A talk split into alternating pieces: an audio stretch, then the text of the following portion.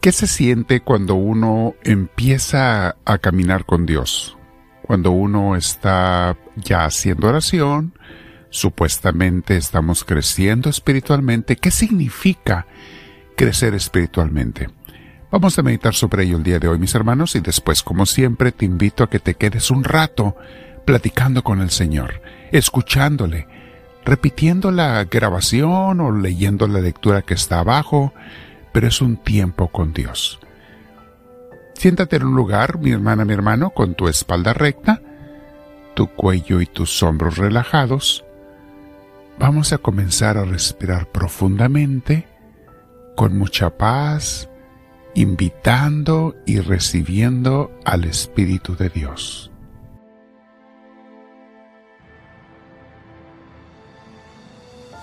Dile Espíritu Santo, ven a mí, te lo pido Lléname de ti porque me haces falta.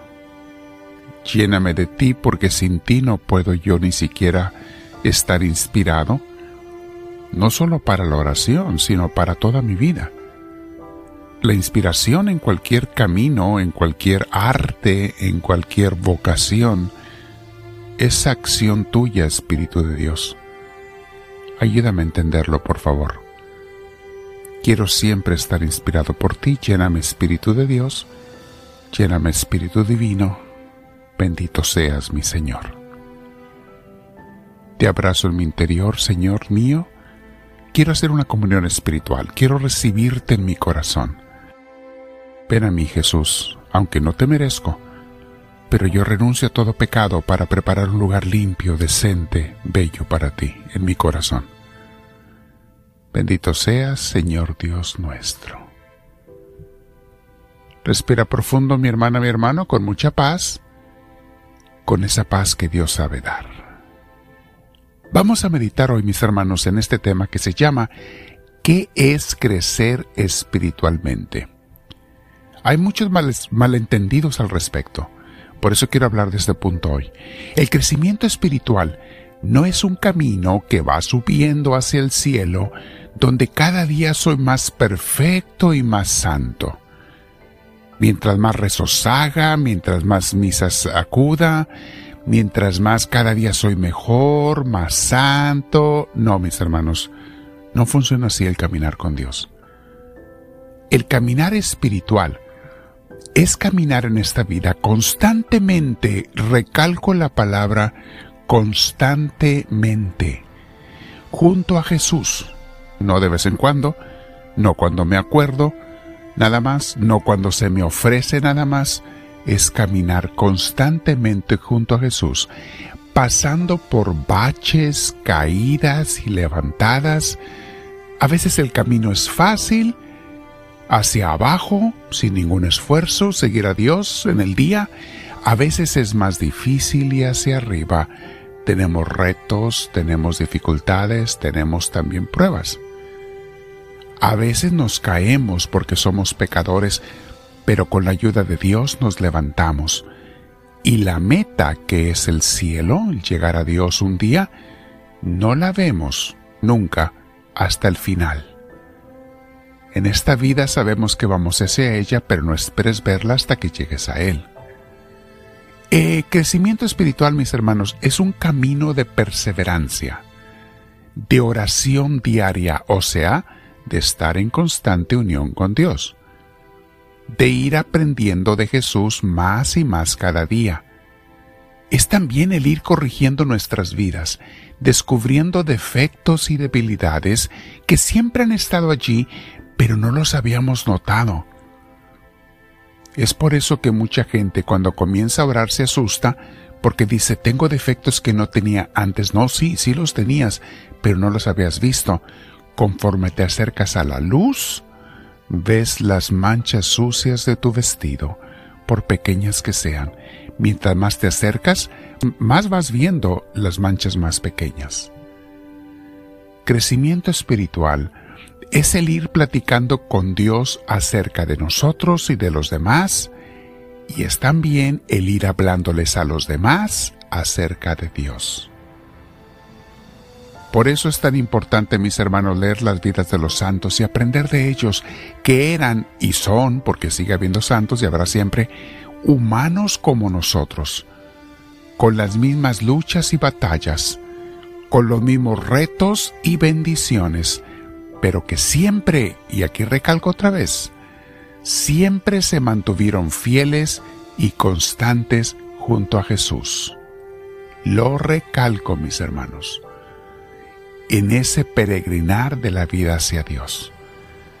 Parece ser que la cualidad de los santos es la perseverancia.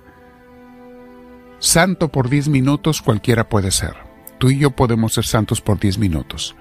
Nos arrepentimos, pedimos perdón y, nos hacemos propósitos de vida santa, eh, nos ponemos a orar. Por 10 minutos cualquiera puede ser santo, pero perseverar, seguir allí, solamente los santos de verdad. Muchos son los que empiezan el camino de santidad, mucha gente, pero no siguen. Algunos porque las tentaciones del mundo los regresaron a Él, al mundo. Y otros porque no fueron bien guiados. Pero como dice Jesús, el reino de los cielos es de los que se hacen violencia, o sea, de los valientes, de los que se atreven, de los que no son debiluchos para seguir a Dios. Lee Mateo 11, versículo 12. Una vez más nos recuerda la Biblia que Dios es un Dios de los perseverantes, no de los que no quieren comprometerse con Él, o de los que medio se comprometen pero no perseveran. Lee Gálatas capítulo 6 versículo 9. Dice así, No nos cansemos de hacer el bien o sea, no te canses, síguelo haciendo. No nos cansemos de hacer el bien, porque a su debido tiempo cosecharemos si no nos damos por vencidos.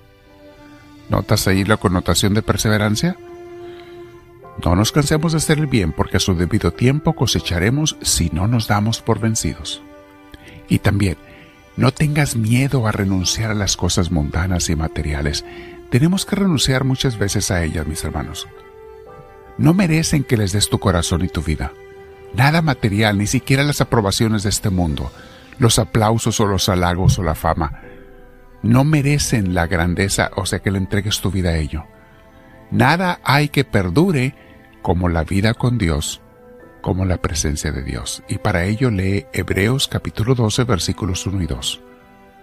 Dice así, Por tanto, también nosotros, que estamos rodeados de una multitud tan grande de testigos, despojémonos del lastre que nos estorba, en especial del pecado que nos asedia, y corramos con perseverancia la carrera que tenemos por delante.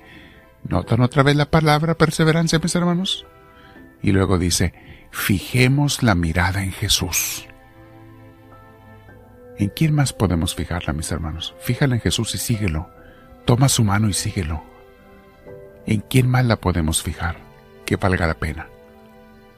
Una vez que caminamos con Dios, nada nos debe preocupar, mis hermanos, nada nos debe quitar la paz. Una y otra vez vemos el poder y la fidelidad, porque Él siempre es fiel, de Dios para con sus hijos, para con sus discípulos. Vean cómo bellamente dice el Antiguo Testamento. La primera el carta de Crónicas, capítulo 16, versículo 11 dice así: Refúgiense, refúgiense en el Señor y en su fuerza. Busquen siempre su presencia. Mis hermanos, ¿qué más puedo buscar que valga la pena como Dios? Repito, refúgiense en el Señor y en su fuerza, busquen siempre su presencia, recuerden las maravillas que ha realizado, los prodigios y los juicios que ha emitido palabra de Dios.